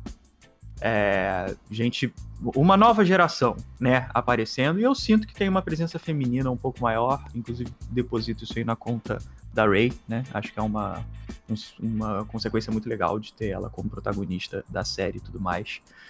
E assim, vou falar, cara, é um, é um raciocínio que eu venho tendo, assim, de um tempo para cá, de depois de ter muito feedback da galera nos comentários dos vídeos e tudo mais. E não sei se vocês sentem isso nos canais de vocês também. Mas o que, que acontece? Eu acho que, assim, é, você tem um certo movimento, uma certa ideologia, assim, que atualmente que tenta colocar novas gerações, pelo fato dessas gerações lutarem por algumas medidas mais progressistas, né? O feminismo é algo que vem crescendo com o passar do tempo, então ele é algo que ele é sempre ligado a novas gerações, certo? Então eu sinto que algumas pessoas da geração mais antiga tentam usar a nova geração como um reflexo para dizer que esse novo progressismo não tem muito lugar no que eles já gostavam antigamente, entendeu? Eu sinto que rola uma analogia nesse sentido porque a galera fala, ah, porque esse novo feminismo aí de Star Wars e tal. E eu já falei várias vezes, tem uma coisa que eu, eu sempre cito. Tem uma entrevista do George Lucas, que é pro Star Wars Archives, da Taschen. E ele fala exatamente isso. A Leia é a líder. Ela é a personagem, é, é a personagem chave. E ele, e ele fala: o, o Luke e o Han não sabem nada. E ela é que, tá, que sabe o que está acontecendo. Né? Ele, o George fala exatamente isso. O Han sabe voar uma nave e o Luke não sabe nada a não ser mexer em, em nos negócios lá da fazenda dele. Ele fala exatamente isso. Ele fala, esses dois caras são meio palhações no episódio 4, né, quando a aventura ainda tá começando. E a Leia que tá no comando, ela é a revolução. Ele disse que ele falava isso no set de filmagem. Você é a revolução. Eles não são ainda, né? Então, sempre teve uma mensagem muito feminista assim. Sei que eu sou homem, é, e é uma opinião muito de fora. Quem sou eu para falar o que, que é o que, que não é? Mas eu só tô sublinhando essa fala do, do George que deixa muito claro que essa mensagem sempre existiu, né? A Rey eu acho que é simplesmente uma continuidade de uma mensagem que sempre existiu na saga e foi o início dela. Eu, Sim. inclusive, ia falar isso também, né, Kaique? De, tipo, o ideal seria a gente ter aqui entre a gente uma mulher para poder realmente falar ainda com mais propriedade sobre todas essas questões feministas em Star Wars. Agora, é, é curioso, né, da gente ter essa geração uh, passada reclamando de estar havendo um progressismo em Star Wars, né, de estar havendo um, surto feminista em Star Wars, porque é justamente o que acontece com a maioria dos filmes, né, uma geração após a outra, cada filme vão havendo reclamações sobre a geração seguinte, né? É, é natural, é, você tem esse conflito de gerações com o passar dos anos. É capaz da nossa geração ter um conflito de geração com a, com a geração que vem aí por conta de outro tipo de pauta. É, não estou dizendo que isso vai acontecer, mas isso naturalmente acontece, né? Sempre há esse conflito de geração. Da mesma forma que a minha mãe teve um conflito de geração na década de 70, quando ela queria assistir Star Wars e meu avô não deixou. Claro, é. é evolução da, da sociedade, né? Enfim. Exato. E a Ray é como você falou, é isso mesmo. A Ray eu acho que foi o momentum que a Disney teve de, de colocar isso de uma forma muito mais clara, né? Colocar esse pensamento de George Lucas sobre a Leia de uma forma mais mais clara, mais exibida e, e, e óbvio, mercadológica também, né, para atingir um novo público, atingir um, um, um, um digamos, um, um budget aí necessário para fechar as contas de Star Wars. Mas há uma responsabilidade também com o tipo de mensagem que o filme passa, né? E, e, a gente tem essa galera mais conservadora se incomodando por besteira, porque é como se uma coisa anulasse a outra, sabe? É como se essa nova trilogia anulasse completamente a trilogia clássica. Esse não é o Star Wars que eu conheço, esse não é o meu a minha saga. Acabaram com o meu Star Wars, né? Acabaram com minha infância. Meu querido, você cresceu, sabe? Ninguém tá acabando com a sua infância. É, Star Wars agora é para é uma nova geração. E estão se contando histórias, histórias assim muito boas, que você pode ser contemplado, mas ao mesmo tempo, se você não está sendo contemplado, não descontemple os contemplados. Ou as contempladas, entendeu? Tem muito disso, da pessoa querer ter propriedade sobre o seu seu, seu fanatismo, né? No, infelizmente tem um sentido negativo aí na palavra, mas eu não quis dizer isso. Um, um, uma propriedade sobre aquilo que ela gosta, sobre aquilo que a pessoa gosta. E aí, por a gente ter um novo nicho, uma nova, uma nova gama de pessoas curtindo aquilo, em especial agora mulheres, minorias, etc., o fã acha que o seu espaço está sendo tomado e que ele vai perder tudo para outras pessoas, e não é isso. Não é isso de jeito nenhum, muito pelo contrário. Por que não agregar? Por que não partilhar e, e, e, se divertir junto com outras pessoas e discutir e abraçar essas pessoas? Você mesmo falou aí que tem um bocado de mulher comentando e, e querendo participar e querendo entender mais da saga. E sempre, sempre vai ter algum cara escroto que vai dizer: ah, mas você, você sabe a quantidade de planetas que existe na galáxia? Ah, me diga, por favor, uma raça de, de, de Star Wars que, que não tenha o uso da força.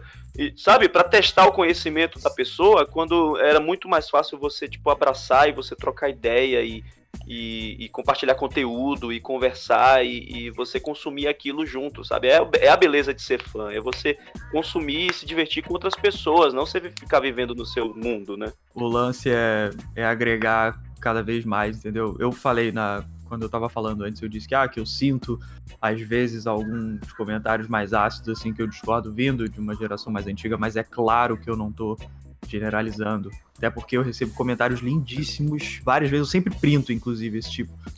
De senhores de idade, falar, eu, cara, eu tenho 65 anos, assisti o filme quando estreou e tô amando o seu canal. E é o tipo de comentário que me deixa mais feliz, sabe? De, putz, eu sou um cara da nova geração e o cara lá das antigas que descobriu a parada tá valorizando minha opinião, sabe? Isso é a maior honra que eu posso ter. É o aval do fã de verdade, é a coisa mais bonita que eu acho que conquistei falando sobre Star Wars na internet foi isso, sabe? Reviver a memória de um cara que. E a galera vai lá e fala no comentário, putz, eu tava na fila com meus pais, a galera lembra, sabe? E o meu vídeo invocou aquilo no cara, então é lindíssimo ter contato com essa antiga geração. Óbvio que não, não, não, não tô dizendo que uma geração é ruim e outra é boa. Eu acho que eu, inclusive, tô bem no meio das duas, sabe? Não sou nem a nova nem a antiga, sou uma entre safra aí, bem louca. Mas eu procuro sempre agregar, cara. Às vezes a galera vai nos comentários e fala, putz, eu tenho uma pergunta meio boba aqui, uma pergunta meio idiota. Eu falo, cara, nenhuma pergunta é idiota, pode falar. Exato, exatamente. Vou te falar o que eu acho e, e, você vai entrar de cabeça cada vez mais nesse mundo que é, que é tão maneiro, entendeu? É, e fala, aproveitando já que vocês estão falando de mulheres na saga e tudo mais, eu quero aproveitar e mandar um beijão pra Yapsa e estamos sentindo sua falta, viu? Opa, Yapsa do Guerreiras Star Wars. É isso aí, Tiagão. Sentimos falta dela aqui. No próximo episódio, com certeza, vamos tê-la aqui conosco, né? Eu tô sentindo falta porque eu não consigo é, zoar a Fasma sem ela. é, não vai dar pra ter o seu momento praçômetro aqui no capítulo de hoje ou não? Então, ela não tá aqui, então dá pra zoar. Olha só. E ela não pode nem se defender. Tadeia. Queria citar uma das coisas legais, é, na hora que você comentou, o Kaique, do pessoal mais velho, voltando a assistir e tal. Eu fico super feliz quando noto um Star Wars distante, porque essa trilogia sequel, ela é bem distante, assim, né, da, das outras duas, pelo simples fato de que não está mais aos cuidados de George Lucas. Umas coisas, alguns preceitos ainda continuaram nessa jornada. Eu, particularmente, lembro que no episódio 7 não tinha muita simpatia com o personagem do Kylo Ren, a não ser pelo ator que eu já acompanho por trabalhar com diretores renomados como Scorsese, Soderbergh, é, Jarmusch. E no episódio 8 deu uma escalada fenomenal, assim, o Kylo Ren, né? E já que a gente estava falando dos desenhos terem muitas camadas, acho que uma coisa que a gente não tinha antes e hoje tem são personagens profundos, bons atores, né? E é uma das coisas que traz esse público feminino, né? A Ray, a Jean Erso, todos esses personagens femininos dão um grande poder, né?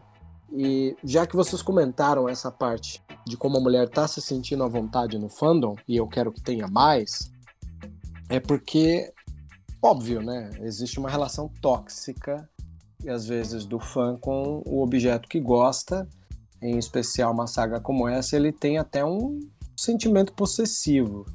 Mas tem uma coisa que eu fiquei muito feliz, foi quando eu ouvi o podcast do Alexandre Maron, é Zing, a edição 54. Ele recebeu as, a, uma das meninas, acho que foi a Jua Lauer do Milos, ou foi a Cris Bartes, eu não vou lembrar agora.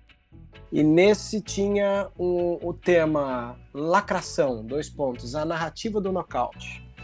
E a um dado momento lá, elas comentam, uma delas, eu não lembro qual, com essa crescente voz ativa da mulher, conquistando seu espaço na sociedade, no mercado, profissional ou não, é, muita coisa ajudou. Então, o paralelo, até citei minutos atrás aí, de que as mulheres já não estão mais levando casa e estão lá mostrando a sua presença, olha, tô aqui e tal. Páginas conteudistas Star Wars, é, uma delas, nesse podcast em questão, elas comentam assim que pode entrar o governo conservador que for. Hoje a mulher ela sabe que ela tem voz e a mulher que apanhou e não aceita mais apanhar, ela jamais vai permitir que a filha dela e as próximas gerações abaixem a cabeça por qualquer tipo de situação que venha contra elas. Isso é o que eu senti. Cada vez que eu vejo uma mulher revidando outro, até um cara que se sente dono da saga e tem uma relação tóxica com a saga, é extremamente gratificante ver as mulheres se virando, dando resposta. Então, para mim, embora a galera ache que é progressista, ah, é o feminismo ou não, para mim esse é o espaço que a mulher sempre deveria ter ocupado dentro da sociedade, que é um espaço igualitário. Talvez eu pense isso por causa das minhas raízes anarquistas, né, de acreditar na autogestão e a autogestão ela não tem gênero, né? Todos crescem. Então, é muito legal poder compartilhar com vocês essa observação do mundo pelo viés Star Wars. Acho que é, talvez seja esse o sentido de eu manter um podcast como esse. É observar o mundo atual que a gente vive, pisa, pelo viés de Star Wars. É quase, como eu posso dizer, uma visão lúdica para poder encarar a verdade de uma maneira menos dolorida. Cara, quero só fazer uma, uma reflexão aqui sobre algumas cenas dos filmes que acho que ilustram muito bem esse pensamento assim da toda a presença feminina que o George colocou nos filmes desde o início, né? A gente pensa um pouco na primeira luta do Luke contra o Vader, lá no episódio 5. E você vê como o Luke tá tenso naquela luta, sabe? Era um momento muito decisivo. Era, era o medo de morrer dele ali, né? Dele enfrentar o, o grande cavaleiro negro que era o Vader. Aí você pensa ali naquela cena, putz, ele morrendo de, de tensão ali. E aí você lembra do início do episódio 4, da Leia peitando o Vader de peito aberto, sem sabre na mão, sem, sem blaster, falando na cara dele: você é isso, você é aquilo, aquilo outro. Que coragem que a personagem tem, né, cara? Assim, de ir lá encarar e falar na cara dele. É incrível. E, e aí você pensa que momentos antes daquilo ali, o Vader entrou num corredor e passou o cerol em dezenas de pessoas, dezenas de soldados naquela última, na cena final de Rogue One. E depois ele é peitado pela Leia, cara. Eu, eu acho é. incrível, assim. É, é, é uma personagem incrível, cara. É sensacional. Eu sou muito fã da Leia. Acho que talvez seja uma das personagens chave de que enxergava a situação com, ante, com antecedência, né? Tudo que podia acontecer, ela enxergava com antecedência. Né? É uma personagem ímpar e vou dizer, talvez a minha maior curiosidade do episódio 9 seja como eles vão resolver o dilema da morte da atriz, né? Os senadores Padme Amidala Bel Organa e Onaconda Fair pressionam contra uma nova lei do Senado para comprar novos clones para a República. Olha só o mal necessário, né? Se a gente for analisar que a criação dos clones foi um mal necessário para a República, temos aqui a renovação dos contratos. O episódio é Busca da Paz e a frase é A verdade pode derrotar o espectro do medo.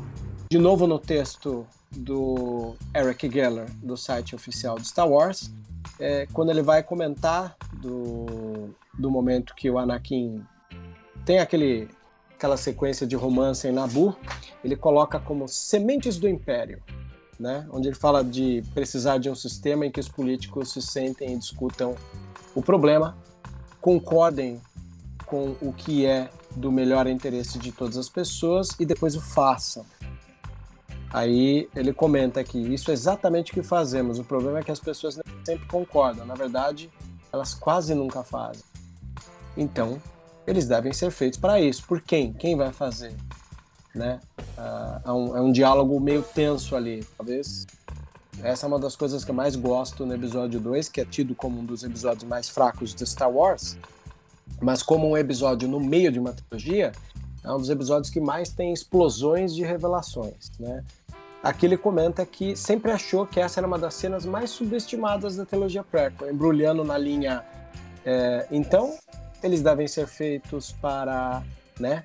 E toda essa frustração, essa obsessão com a ordem que leva Anakin a se tornar o executor do imperador. Mesmo que essa cena ocorra no meio de uma sessão divertida, e divertida no meio dos campos de Nabu, é difícil perder a implicação sinistra das palavras de Anakin quando ele começa a revelar o, o grande déspota que ele tinha a predeterminação a se tornar. Então é fácil criticar a Padme por ser ingênua, afinal tem abundantes exemplos disso, mas o importante ponto de vista dessa cena são as preocupações sérias de Anakin sobre o impasse do Senado o tornaram muito mais suscetível às influências sombrias que ele sofreu, né? do, do Palpatine. Então, quando você pensa sobre o passado do Anakin, essa cena faz todo sentido. Crescendo em Tatooine, no mundo que, como a maioria da ordem exterior, foi essencialmente abandonado pelo governo central.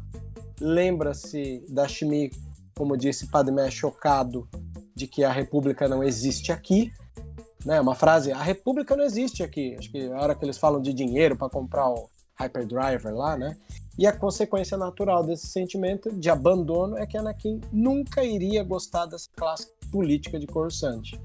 Então, essa cena tem um cinismo do Anakin colidindo com o idealismo da Padmé.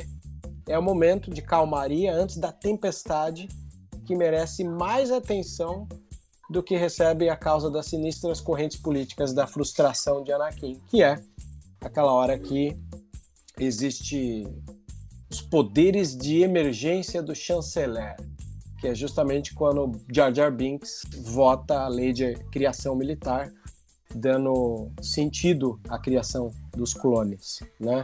Eu acho até engraçado porque você que está ouvindo agora esse podcast, nós passamos por uma semana onde a reforma da previdência ela foi votada no meio da madrugada, assim, ó, tipo muito rápido, ninguém viu. E isso aconteceu em Star Wars também, quer dizer, na hora que todo mundo baixa a retaguarda no meio da noite, na calada da noite foi votado uma das leis que mais iriam impactar no futuro da história de Star Wars e como para nós vai impactar no futuro das nossas próprias próximas. O que mais vai impactar nas, no futuro das nossas próximas gerações. Óbvio que os fãs dirigiram muita raiva ao Binks, que eles já tinham raiva dele desde o primeiro episódio. E eu lembro que o Lucas, muito bravo com a recepção negativa do Jar Jar Binks, ele disse: Binks vai ter uma, uma, uma importância suma no episódio 2. E não deu outra. Foi ele que aprovou ali a criação dos clones. E é justamente o, o efeito em cascata que se deu desse evento, né? Criação dos clones, Ordem 66, Jedi mortos e Império efetivamente criado, né? É, porque a Padmé, ela tinha. No começo do episódio 2, ela tinha ido, é, voltado para Coruscant para justamente combater essa criação de exército que a República já estava querendo fazer há um tempo já. E ela estava toda vez é, se pondo a cara, a cara tapa, sendo ameaçada de morte por conta dessa votação, de que ela era contra essa guerra. Aí o que, que acontece? O, o Palpatine, com, é, com o grande estrategista que ele é, ele tirou ela de, de cena, fazendo ela voltar para Nabu ficar escondida lá para deixar alguém que poderia ser mais mani facilmente manipulável para poder dar os poderes para ele e aprovar o exército clone. Poxa, fala que em meio a essa crise, com muito mais mundo se separando da República todos esses meses, a primeira linha de defesa do Senado era a ideologia. E a ideologia escolhida era o patriotismo. Da mesma forma que o recém-batizado Darth Vader disse ao seu ex-mestre Jedi: se você não está comigo, você é meu inimigo. Durante o duelo deles em Mustafar, o Senado estava sofrendo de um venenoso né, golpe, que foi o golpe que derrubou essa democracia. E o texto lembra que, notoriamente, Lucas recebeu um pouco de entusiasmo por dar a Anakin uma linha de diálogo que era quase literal de um discurso, um discurso do Bush. Anakin diz a Obi-Wan você não está comigo? Você é meu inimigo. A linha de Bush foi: você está conosco ou você está com o inimigo? Principalmente na época que o Bush estava invadindo as terras palestinas ali na virada né, do século. E tudo isso como resposta ao pós 11 de setembro. O clone Tup apresenta um distúrbio psicológico ao assassinar um Jedi. Ao ser levado em caminho para tratamento, descobre-se um complô entre caminoanos para esconder dos Jedi o que é o conhecido como Protocolo 66. Como temos de frases aí, Tiago? Vamos lá. É, esse é um apanhado de cinco episódios, né? Deu para escolher um em específico porque é um é um arco bem interessante. Então eu vou falar o nome dos cinco episódios e as cinco frases de cada um desses episódios, tá? É... Beleza. O episódio 1 um, o episódio 1 um é o, o Desconhecido, episódio 2, Conspiração, episódio 3, Fugitivo na prisão, episódio 4, Encomendas e episódio 5, Um velho amigo. E as suas respectivas frases. A verdade sobre si mesmo é sempre a pior de se aceitar. O sábio benefício de uma segunda opinião. Quando estiver dúvida, vá direto à fonte. A crença popular nem sempre está correta. E amar é confiar, confiar é acreditar. Vale aqui uma memória que a gente está indo para os últimos, as últimas temporadas, mas também temos muita política nos episódios Soka deixa a Ordem Jedi por causa de uma grande confusão e ali nessa confusão tem também um puta de uma carga política imensa na postura do Tarkin em querer colocá-la como uma prisioneira política ali, né? De ser acusada de algo que ela não fez. E inclusive, com relação a esse caso da Soca aí, eu queria ter a opinião de vocês. É, por exemplo, o, o Jedi, eles fizeram todo aquele negócio de vamos julgar ela, só que o Anakin mesmo já fala, esse, esse julgamento é mera formalidade, vocês já tomaram a decisão de vocês. Vocês acham que a pressão do Senado com, é, em cima deles fez eles tomarem essa, essa decisão?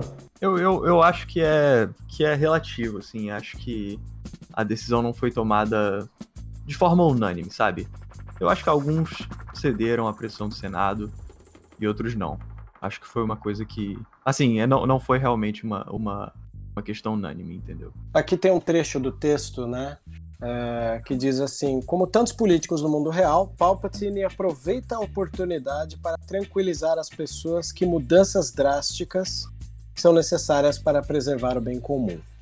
Então, embora muita gente talvez tenha discordado das atitudes de se forjar ali, conforme diz a frase dele, né? Para garantir nossa segurança e estabilidade contínua, a República será reorganizada no primeiro Império Galáctico. Né? Aí ele sofre as palmas e tal, tem a frase clássica que a gente citou aqui pelo Kaique no começo do podcast. Isso mostra como o Palpatine que ele defendia essa ideia de uma filosofia de que a estabilidade e ordem são mais importantes do que coisas confusas como corpos legislativos, deliberativos ou liberdade de expressão. Aqui ainda no texto fala que as mais obscuras implicações dessa filosofia ainda precisam ser realizadas. Ainda estamos há anos de protestos brutalmente esmagados e da primeira estrela da morte. Mas está claro, pelas palavras de Palpatine, que o governo de Coruscant está prestes a mudar drasticamente. Então, todo esse discurso que ele faz é justamente para que ele mostrasse que existiria um bem é, como um mal necessário. Né? Para ele, esse bem aí, que seria a introdução do império, era um mal necessário para disfarçado de tranquilidade. Por isso que eu digo que é um pouco desse, dessa implosão. Acho bonito também que esse texto do Geller ele termina agradecendo sobre ter lido a importância de política em Star Wars e fala se há uma lição a ser encontrada em tudo isso é que a democracia não pode existir sem uma cidadania ativa e engajada. E entra naquilo que a gente comentou lá no começo. Pessoas aqui nunca gostaram de política e de repente em poucos anos elas se sentem imersas, né? Isso me faz lembrar uma das frases que o Frei Beto diz, que quem tem nojo de política é engolido por aqueles que não têm. Então, aqueles de vocês, voltando ao texto do Geller, que moram nos Estados Unidos deveriam ir votar hoje. Quer dizer, olha só, era na época das eleições. Independente de quem você votar, você está fortalecendo a fundação da América como uma nação autônoma. Sem dias como hoje, as nações democráticas sucumbiriam à mesma indiferença e desprendimento que produziram o câncer que derrubou a República Galáctica. Como é isso para um anúncio de serviço público? Ele até ironiza. Então, acho super interessante ele fazer esse paralelo, que é justamente o meu objetivo, o objetivo do Kaique, o seu, Thiago, do João, é mostrar que Star Wars tem muita, muitas lentes para a gente poder enxergar o mundo. Eu acho muito interessante a forma como o Palpatine não deixa a, a máscara cair, sabe? Ele fala o tempo, o tempo todo sobre paz. Até quando ele, né, já deixou bem aberto o plano dele de criar o Império, ele fala pro, pro Anakin: Ah, você restaurou a paz e a justiça da, da galáxia. Aí tem aquela outra cena é, que ele fala: Ah, os Sith vão comandar a galáxia e nós vamos ter paz, sabe? Ele frisa muito esse discurso de, de, de falar da paz, sabe? Para mascarar as verdadeiras intenções dele, colocar essa, essa roupagem de uma intenção de ordem para a galáxia, sabe? Quando a gente sabe que na verdade ele quer mesmo é o poder. Eu acho que até o termo que ele usa para falar que a república vai ser reorganizada no império é um baita do eufemismo, né? Você falar que vai ser reorganizada, a república foi completamente destruída, ela acabou. Né? O império é algo totalmente distante, ele é, ele é o extremo oposto do que é a república.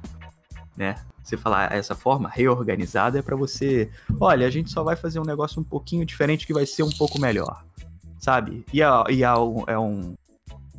Mostra esse traço muito político dele como personagem, sabe? Que nem na frente do Anakin ele deixa essa máscara cair. Até quando ele tá frente ali com o aprendiz dele, ele continua falando: não, a gente vai trazer a paz. Vem comigo que a gente vai trazer a paz, sabe? E isso é aquele símbolo. Quando começa uma ditadura, não toca uma trilha sonora que avisa que a ditadura começou. Ela é simplesmente é começa. Né? É. Ela simplesmente começa. Quando, e... quando você se dá conta, já tá imerso, né? É, e o discurso de ditadura, ele continua falando sobre paz, ordem e harmonia. Ele não. É o que o Palpatine faz, ele fala sobre paz o tempo todo. Né? E pois é. Os sinais que a gente tem que pegar são. são um pouco mais indiretos. Acho que a gente pode parar por aqui, principalmente porque eu já alertei que esse é o capítulo 1. Análises políticas dentro de Star Wars olhando pela ótica de filmes com The Clone Wars e mais para frente a gente pode fazer de Rebels também, tá bom? Mas ó, queria agradecer profundamente vocês terem cedido esse tempo do domingo valioso aí de cada um de vocês para poder gravar e trazer um pouco dessa visão que vocês têm, tá?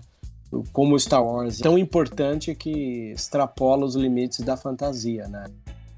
ela chega muito próximo do nosso dia a dia, da cidadania, de éticas, de posturas, e é por esse motivo que a gente está aqui debatendo e querendo compartilhar com as pessoas. Obrigado aí por, pelo convite, Vélez, mais uma vez, participar aqui do Vozes da Força. E, pessoal, é isso aí, ó. Se inscrevam lá no Enclave da Força, dá o seu joinha, comentem, compartilhem lá e lá no canal. E agora, viu, Vebs? Deixa eu aproveitar aqui falar no claro. no podcast. Nós estamos agora com um site oficial, que é o www.enclavedaforça.com.br. Acessem lá e curtem bastante.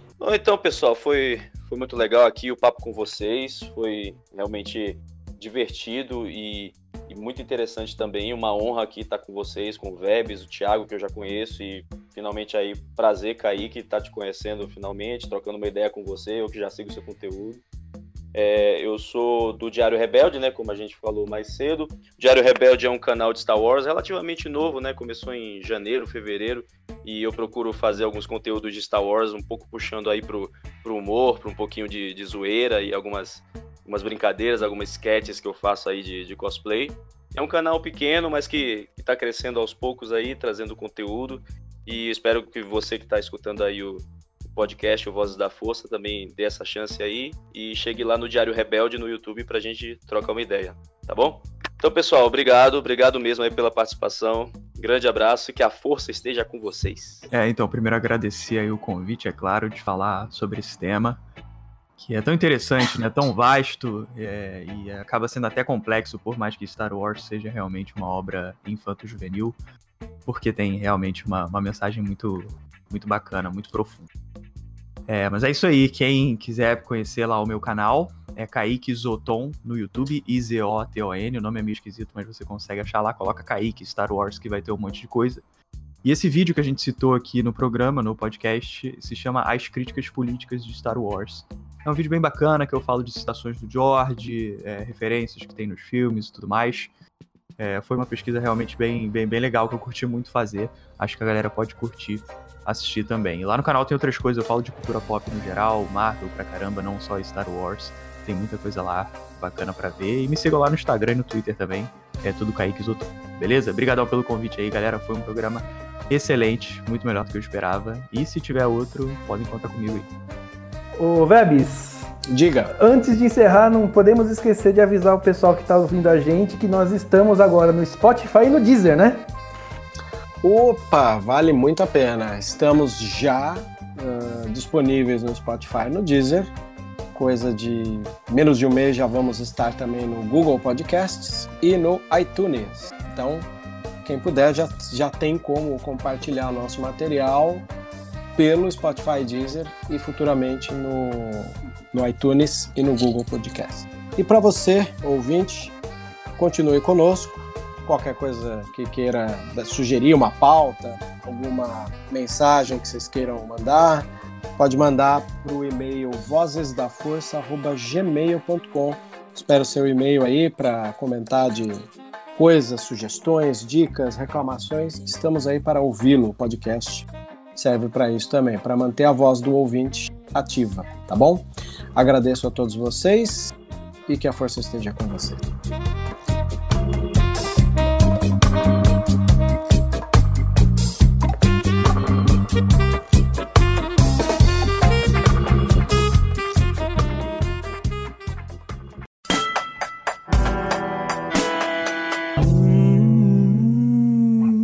Let's dance late. Esse formato de podcasts tem algumas ajudas que sempre valem ser lembradas. Um dos nossos parceiros aqui no oeste do Paraná é a Duckbill Cookies and Coffee. Duckbill acredita no projeto e está aqui conosco e criou uma parceria muito interessante. Para você ouvinte do Vozes da Força que chegar até a Duckbill e contar lá no balcão, olha, conheci vocês pelo podcast Vozes da Força com certeza você vai ter um bônus com isso. Qual é o bônus? O cafezinho por cortesia da casa. Obviamente, se você consumir um desses cookies maravilhosos que eles mesmos fazem.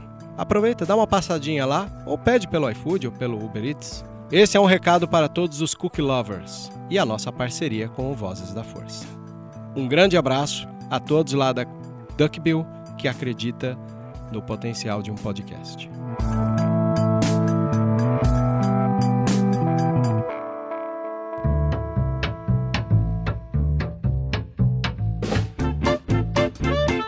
Você ouviu e vivenciou Vozes da Força. Por hoje é só. E que a força esteja com você sempre. Aqui é o comandante Paul Dameron desligando.